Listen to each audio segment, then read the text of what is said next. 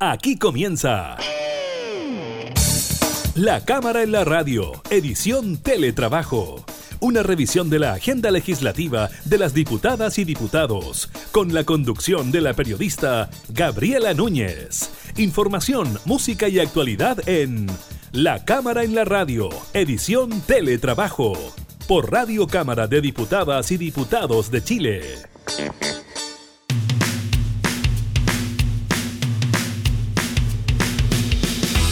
Hola, ¿qué tal? ¿Cómo están? Bienvenidos a un nuevo programa de la Cámara en la Radio. En esta modalidad de teletrabajo los continuamos acompañando en estos días de confinamiento para gran parte de nuestro país y también en el inicio de las transiciones para otras comunas. Precisamente estaremos hablando de eso, de los casos de COVID dados a conocer por el Ministerio de Salud. También estaremos conversando con el nuevo diputado Tomás Fuentes. Él vino a reemplazar a la actual senadora Marcela Zabat. Estaremos hablando de su llegada a la Cámara, también del el proyecto de reducción del número de parlamentarios, como también del plebiscito para la nueva constitución. Estaremos revisando también la posibilidad de que Argentina produzca vacunas contra el coronavirus y la alianza entre Cencosud y Corner Shop a nivel regional. Iniciamos entonces la cámara en la radio en teletrabajo.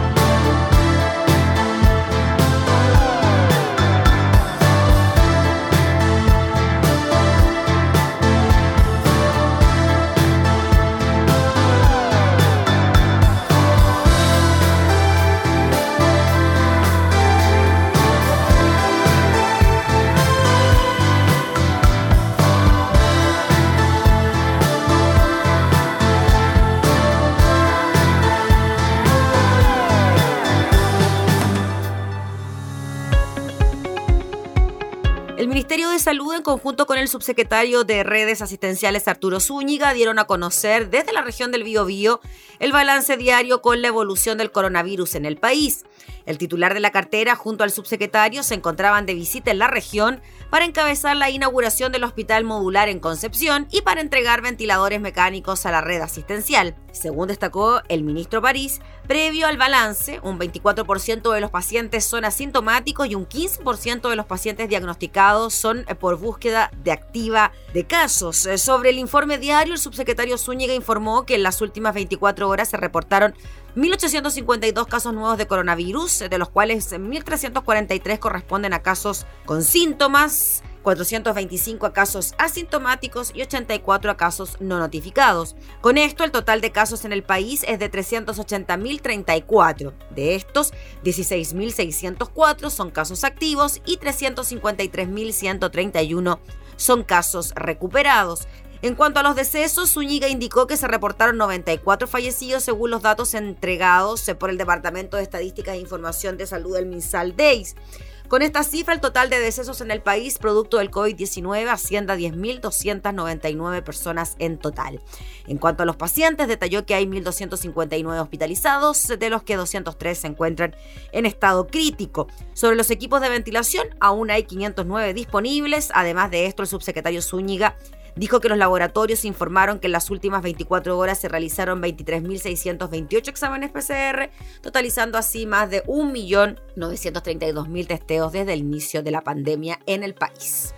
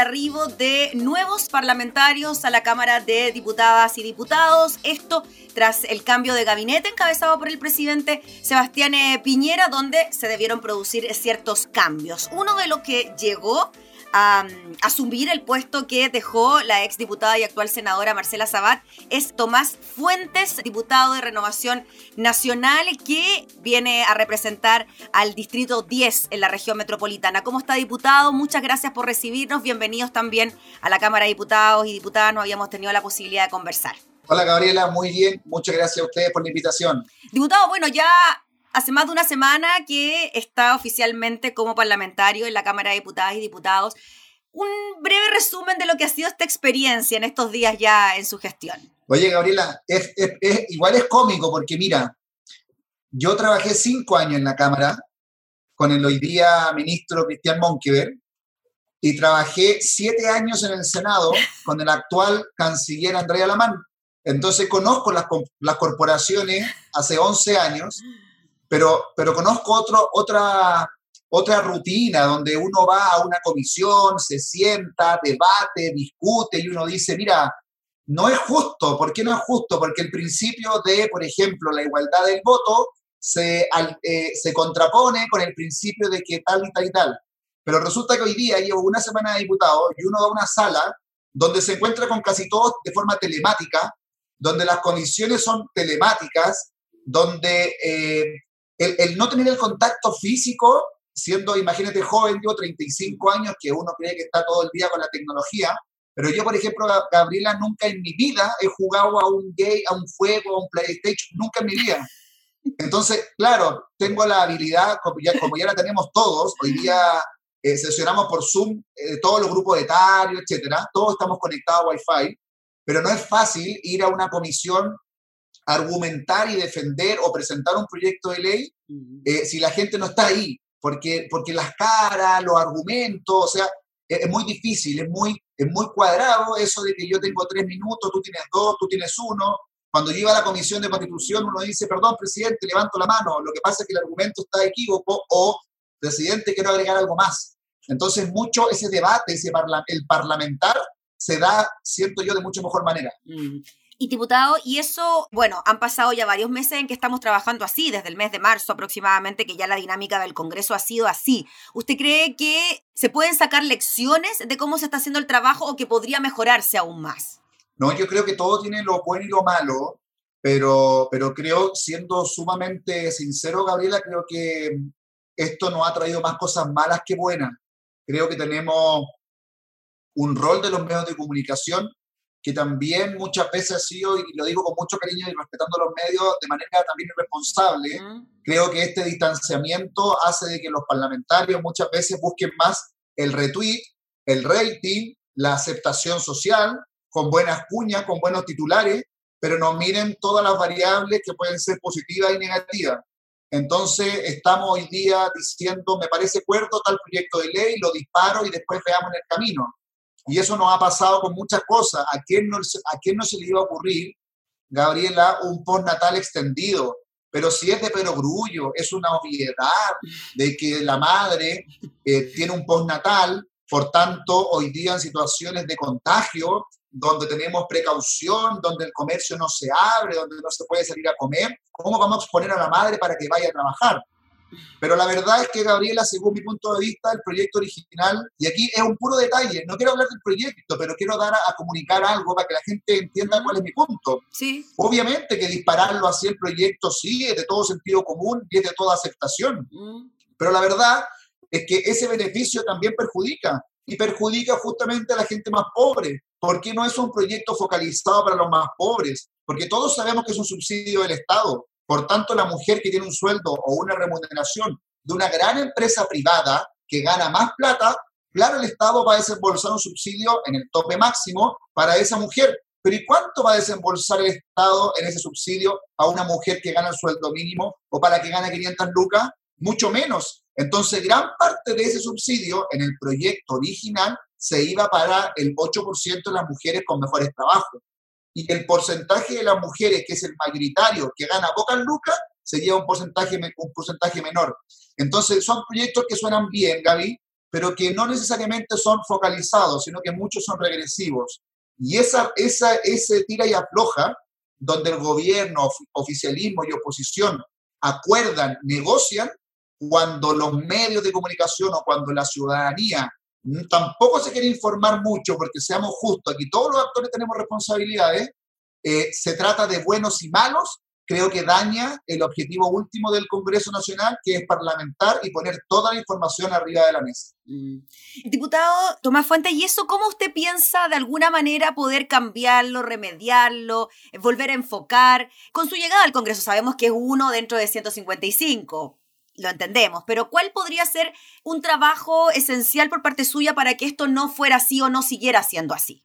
Yo entiendo, Gabriela, de que eh, nadie va a llegar eh, a ofertar 100 eh, proyectos de ley para cambiar eh, el Chile que tenemos hoy día. De hecho, tampoco mi objetivo es cambiar el Chile que tenemos hoy día, Gabriela. Yo reconozco muchas desigualdades, pero creo que hay que ser justo, hay que ser republicano. Creo que los últimos 30 años que hemos tenido en Chile, con Ricardo Lago, con Frey, con Edwin, con Bachelet, con el Sebastián Piñera 1, con Bachelet 2 y con Piñera actual, creo que todos los 200 años de nuestra tradición republicana han construido un Chile con cimientos que si bien son bastante sólidos y reconozco con mucha desigualdad, es una desigualdad que es mucho menor en países vecinos. Es cosa de ver el nivel de vida, los datos de empleabilidad, niveles de endeudamiento de países centroamericanos o países vecinos como Argentina. Y Chile ha enfrentado el COVID. Eh, Gabriela, yo no tengo dudas que hemos hecho cosas mal, sí, sí, nadie es perfecto. Y no se trata de que este gobierno es mucho mejor que el otro, no, pero creo que hoy día las instituciones en nuestro país por lo menos actúan mucho mejor que en otras y nos han podido dar la oportunidad de enfrentar esto de mejor manera y con mejores resultados. Mm. Por eso yo creo que yo no voy a llegar al Congreso con 200 proyectos de ley a cambiar esto, no, pero sí creo para darte un puro ejemplo y ser concreto y que la gente me comprenda de forma rápida y sencilla, teníamos 120 diputados y teníamos un sistema binominal en 60 distritos. Cada distrito elegía dos parlamentarios. Por tanto, se veían representados la fuerza más grande y la segunda fuerza grande. No así se veían representados grupos más pequeños, no, no necesariamente minoritario, no tercera fuerza, que sin ser ni la primera ni la segunda, igual son importantes escuchar en un debate legislativo. Y nos pasamos a un proporcional con 155 parlamentarios y la verdad es que digamos las cosas como son, Gabriela. Esto no tenía incremento en costo económico.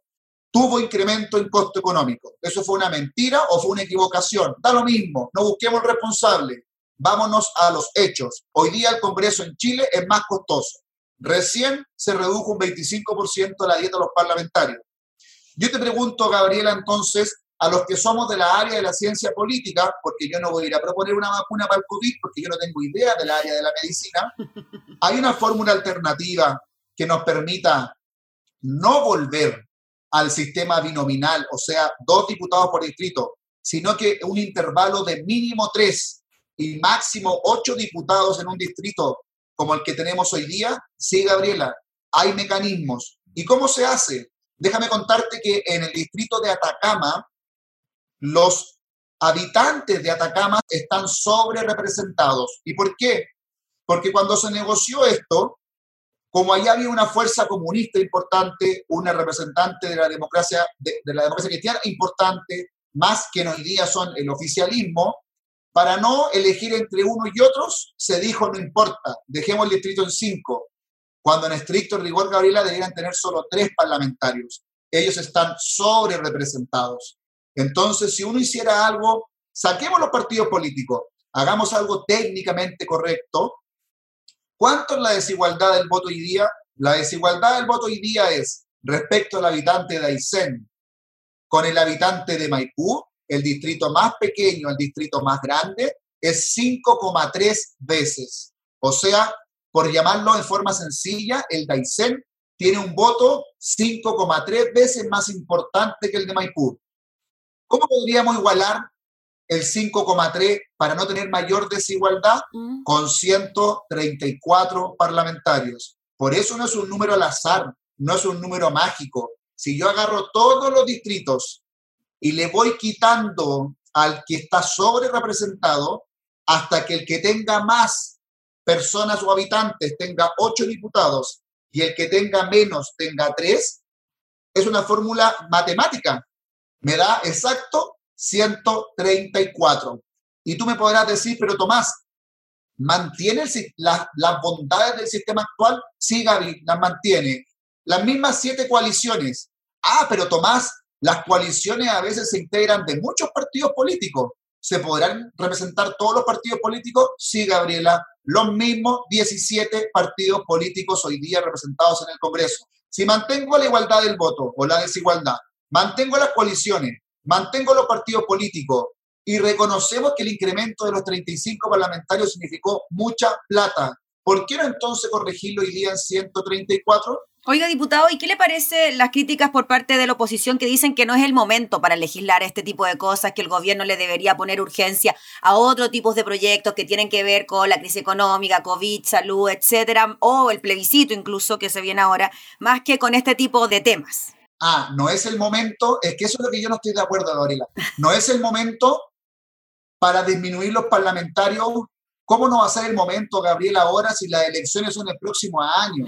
Si no es el momento ahora y el momento va a ser el próximo año o el subsiguiente, déjame contarte, Gabriela, que entonces los chilenos vamos a tener que aguantarnos durante cuatro años más, 35 parlamentarios más que no traen ningún beneficio a nuestro país.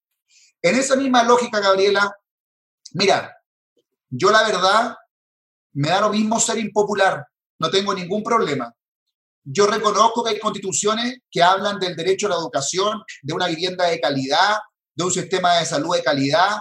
En distintos capítulos se exacerban incluso cinco, seis, siete veces mencionada la palabra educación, salud y vivienda de calidad.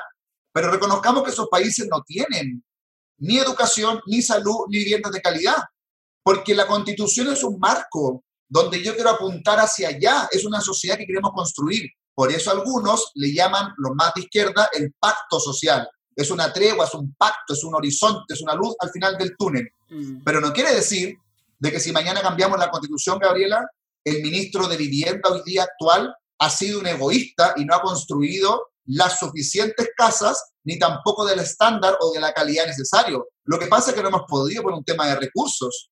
El COVID hizo que tuviéramos que adelantar la construcción de cinco hospitales. En la Araucanía, en Coquimbo, dos en la región metropolitana y no quiero fallar, creo que el quinto fue en de esta región, pero me, me quedo con el quinto y pido disculpas si me equivoco. Hizo que tuviéramos que tener o contratar casi 13.000 profesionales más del área de la, salud.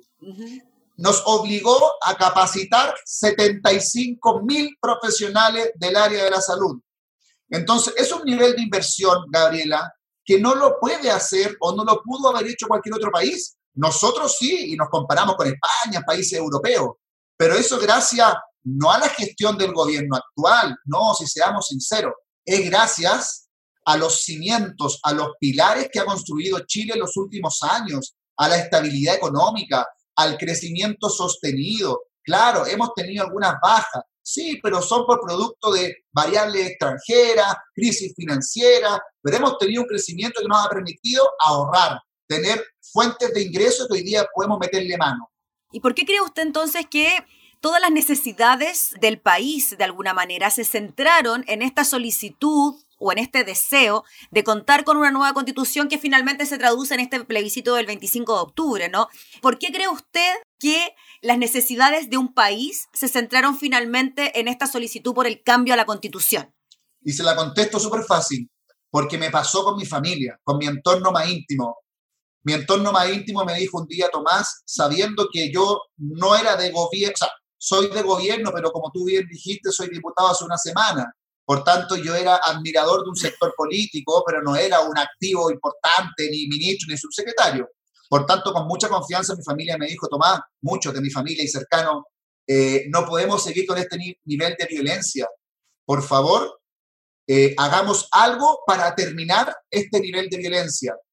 Y lo que pasó, Gaby, es que el acuerdo del 15 de noviembre para muchos fue un sinónimo de que no importa lo que acordemos, tengo el temor de continuar con un país que va a explotar.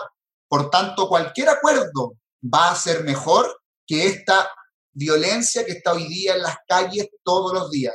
Y la verdad, Gabriela, es que yo también discrepo de eso. Creo que ese sentimiento es legítimo, es un sentimiento humano, es temor, es ver cómo destruyen los paraderos, es ver cómo destruyen los semáforos, es ver cómo destruyen las calles, llega a dar pena todo lo que se ha costado construir. Pero la verdad, Gabriela, es que una nueva constitución que te ofrece muchas cosas, yo no sé, yo creo que se dio una, una especie como de trampita, porque esa nueva constitución alberga muchos deseos, pues, Gabriela, deseos que pueden ser no deseados por todos los que quieren aprobar una nueva constitución. Porque para algunos, digamos las cosas como son, significa, por ejemplo, ya, aborto libre, un tema donde algunos chilenos están de acuerdo, otros no están de acuerdo. Para otros, la nueva constitución puede significar la expropiación del 90% de tus fondos de pensiones que todavía están en tu FP. Para otros puede significar, aunque sea minoritario, pero es válido, mar para Bolivia. Entonces siento que hoy día la nueva constitución es la suma de muchas expectativas que nadie te va a asegurar que esas expectativas vayan a converger. De hecho, te quiero decir, Gabriela, que yo tengo la mala impresión de que yo no creo que la violencia vaya a parar producto de una nueva constitución. ¿Usted cree que se viene una especie de estallido social 2, por ejemplo? Yo creo que quien hoy día acusa de que votar rechazo vamos a ser responsables del estallido social 2, creo que está totalmente equivocado. Porque cuando la gente, por el caso contrario, vote a y no se cumpla ninguna de las expectativas que la gente cree que se van a cumplir de forma milagrosa o mágica, va a existir la misma frustración, o quizás peor, Gabriela, y va a volver otro estallido. Por eso yo tiendo a pensar que la violencia no se acaba o termina o se enfrenta con una nueva constitución, se enfrenta con una paz social. Una cosa es una sanción jurídica, otra cosa es un repudio social. Yo creo que hoy día, con todo lo que nos ha costado volver a activar la red de metro que moviliza millones de santiaguinos, o sea, me imagino que hoy día no se nos cae por la cabeza que alguien vaya o vuelva o pretenda volver a destruir el metro.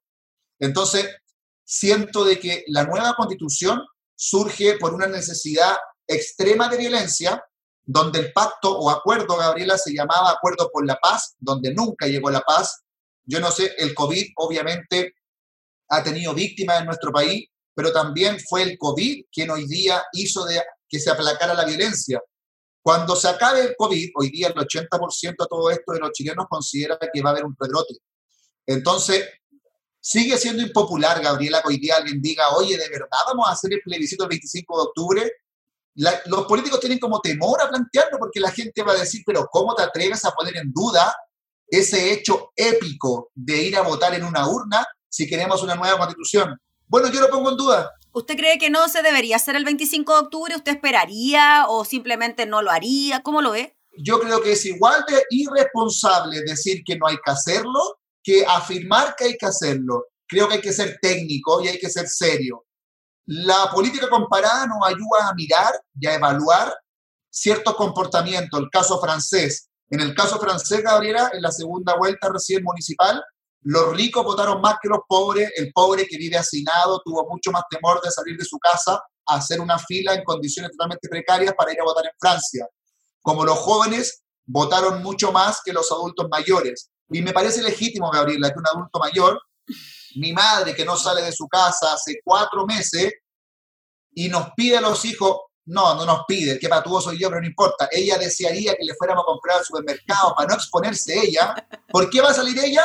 A hacer una fila a un colegio, o aunque no haga una fila, aunque tenga distancia y aunque tenga alcohol gel, si no lo hizo, viene a comprarlo, viene a paso con su supermercado, ¿por qué lo va a hacer por un supuesto plebiscito que le va a cambiar la vida si a la edad de mi madre ya sabe que la vida no se la cambió desde Chile, desde el año no sé cuánto, para no decir cuánto años tiene mi madre, hasta el día de hoy?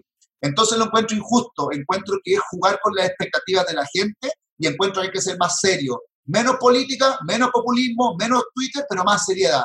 Y en eso nos falta compañerismo al oficialismo y a la oposición. Creo que tenemos que aprender a jugar a la pelota como equipo y no a pensar que uno es un Colo Colo y el otro es la U. Que si uno dice blanco, el otro tiene que decir de forma automática negro. Yo creo, Gaby, que si el 80% de la gente dice o cree que va a haber un rebrote, la política internacional nos muestra los casos comparados que están los rebrotes, que los más ricos votan más que los pobres, que los grupos de tercera edad no van a votar.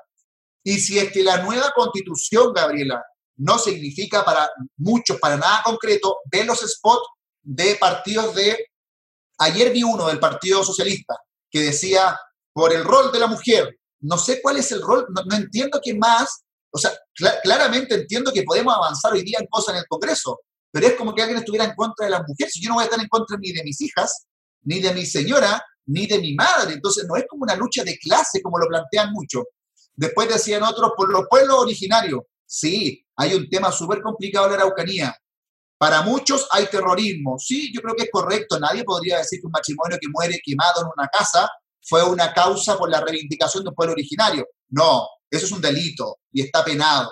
Como tampoco es justo quizás decir que hay un pueblo originario que para muchos lo hemos desconocido y este, efectivamente hay que, hay que avanzar en cierto reconocimiento. Pero ¿cuál es el punto de equilibrio, Gabriela? ¿El punto de equilibrio es dos naciones dentro de un Estado? No, no sé. Hay que conversarlo, pero hay que conversarlo bien, como corresponde. Mm. Por eso, Gaby, solo para cerrar ese punto, creo que no me cierro a que no hay que hacer el plebiscito, pero creo que levantar las banderas hoy día de que hay que hacerlo por una casi una lucha de clase, lo encuentro irresponsable, lo encuentro populista y encuentro que estamos exponiendo a la gente de forma innecesaria, porque nada va a cambiar que el plebiscito, si el próximo año tenemos ocho elecciones, lo hagamos el próximo año, o nada va a cambiar que si vamos a tener una, una nueva asamblea en el Congreso Nacional con nuevos diputados donde espero y suplico que no sean 155, porque chilenos escuchen, me sobran diputados, sino que sean 134,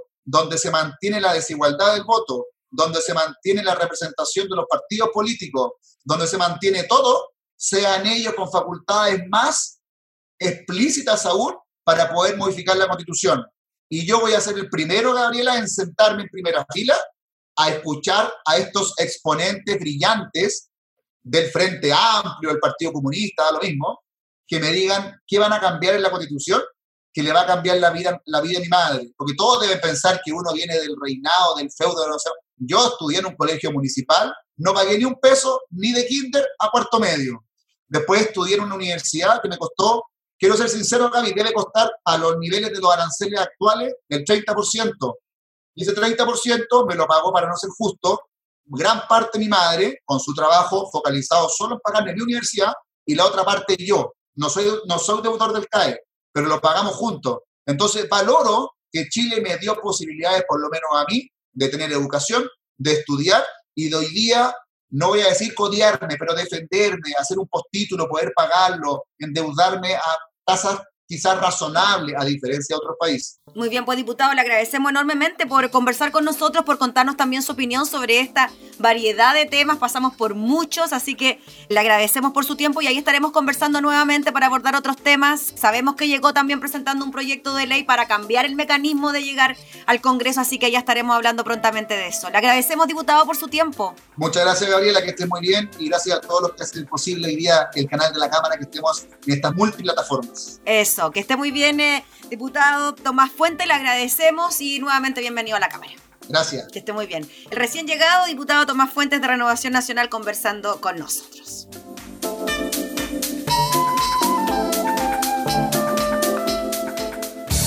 Estás escuchando La Cámara en la Radio, edición Teletrabajo, con la conducción de la periodista Gabriela Núñez.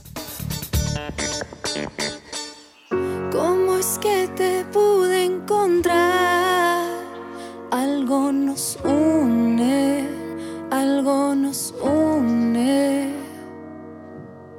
De esto se trata al final.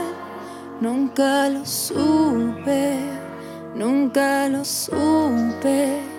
Te lo digo a ti, me lo digo a mí, lo podemos sentir.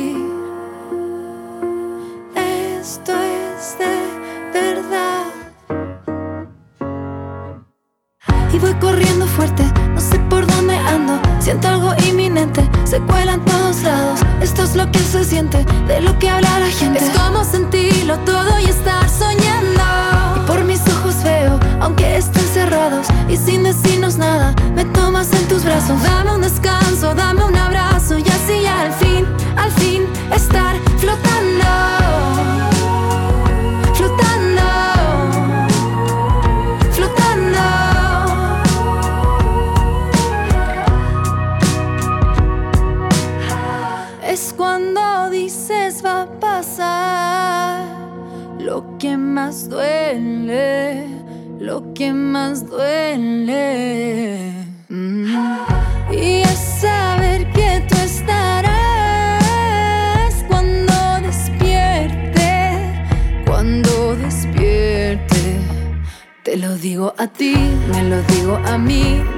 Podemos sentir.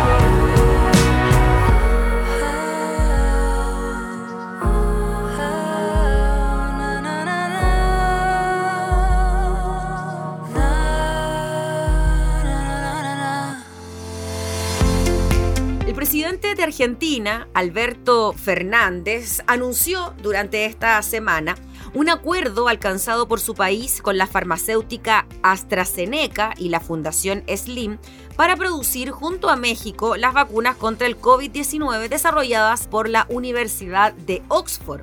Según explicó en una rueda de prensa, la idea es abastecer a toda la región, exceptuando a Brasil, en la medida de que cada país vaya solicitando inyecciones para su población. La aprobación de la vacuna debería estar lista de aquí a fin de año, mientras que la producción en masa se llevaría a cabo durante el primer semestre del 2021, adelantó el presidente Fernández. La idea es producir la sustancia activa de la vacuna en Argentina, mientras que en México se realizará el envasado. Su precio oscilará entre los 3 y 4 dólares, es decir, entre los 2.000 y los 3.000 pesos chilenos. Y si bien Chile ha tenido mayores acercamientos con la firma china Sinovac BioNTech, que empezará a hacer pruebas de la fase 3 en el país durante las próximas semanas, también está la opción de acceder a la vacuna que se elaborará en Argentina. De acuerdo al investigador Adrián Gil, que forma parte del equipo desarrollador de la Universidad de Oxford, la inyección llamada AZD1222 o CHADOX1 n COVID-19 es una vacuna de vector viral recombinante que fue licenciada por AstraZeneca en abril cuando recién se cumplían cerca de cuatro meses desde que se desató la epidemia. Detalló que la vacuna usa una versión debilitada de un virus del resfriado común que codifica instrucciones para producir proteínas del nuevo coronavirus para desarrollar inmunidad. El experto también indicó que la vacuna está basada en, un, en virus vivos, en este caso el adenovirus, con una capacidad muy elevada de replicación, lo que facilita que su producción se haga a gran escala, consiguiendo un gran número de dosis en menor tiempo y un coste más bajo. Hasta ahora la inyección ya demostró funcionar en monos, macacos, resus, especies cercanas a los humanos, como también en chimpancés. Ahora están haciendo pruebas en humanos y los primeros resultados han sido alentadores. Según señaló el investigador, la inyección podría otorgar cerca de un año de inmunidad, por lo que es probable que durante los próximos años sea necesario continuar vacunándose de forma anual, es decir, como la vacuna contra la gripe. Ahora, ¿por qué se eligió Argentina para la fabricación de estas vacunas. El presidente Fernández expresó durante su anuncio que Argentina fue elegida por AstraZeneca porque el laboratorio donde se fabricará la inyección tiene condiciones tecnológicas que permiten el desarrollo más pronto de la vacuna. En ese sentido, explicó que Argentina sería el centro de operaciones de la farmacéutica en América Latina, ya que AstraZeneca también estaría estudiando acuerdo con otros países como Estados Unidos, Japón y naciones europeas.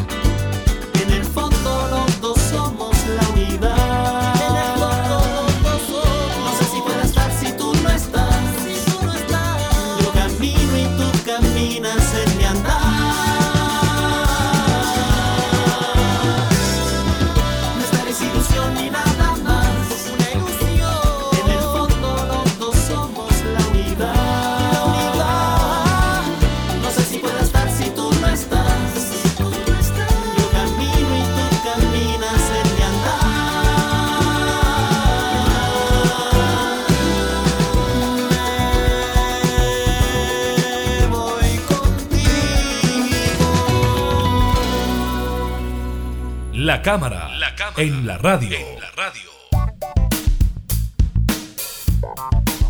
Vamos con información económica en medio del aumento del comercio online y las compras por delivery. Dos de los principales actores del sector decidieron unir fuerzas. Cencosud informó que suscribió con Corner Shop, compañía controlada por Uber Technologies, un acuerdo marco de colaboración comercial por el cual se acordaron los términos y condiciones para formar una alianza estratégica.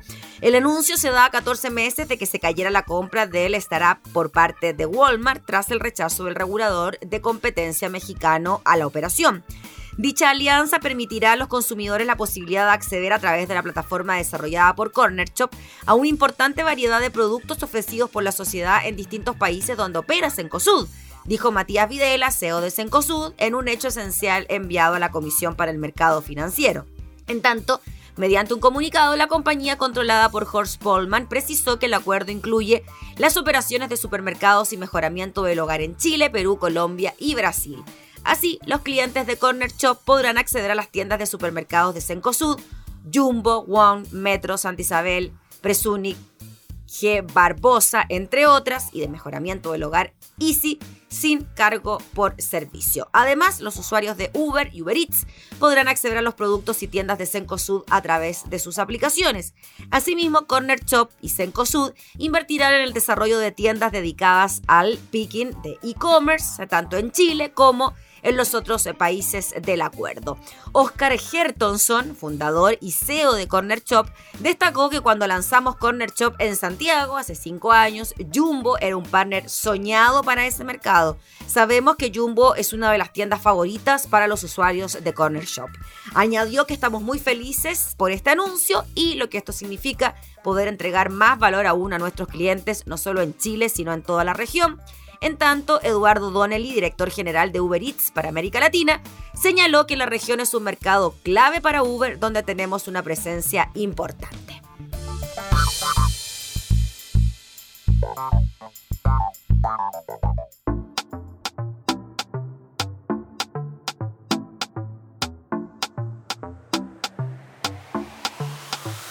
El tiempo es aquí, el momento es aquí.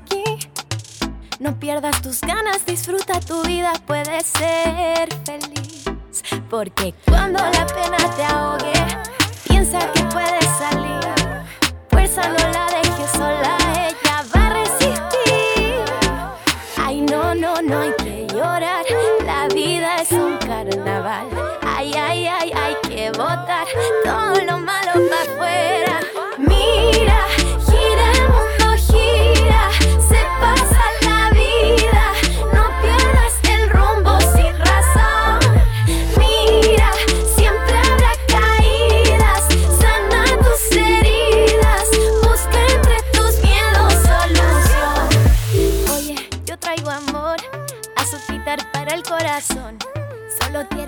Decirte que el tiempo nunca es eterno. Vive el momento.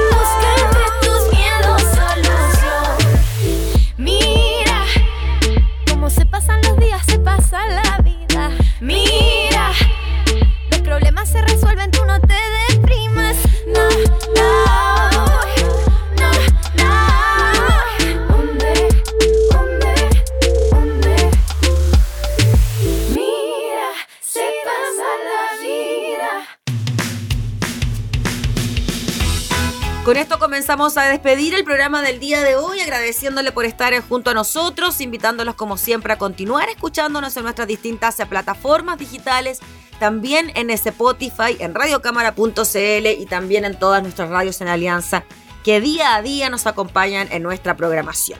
Nos volvemos a reencontrar, que esté muy bien, hasta entonces.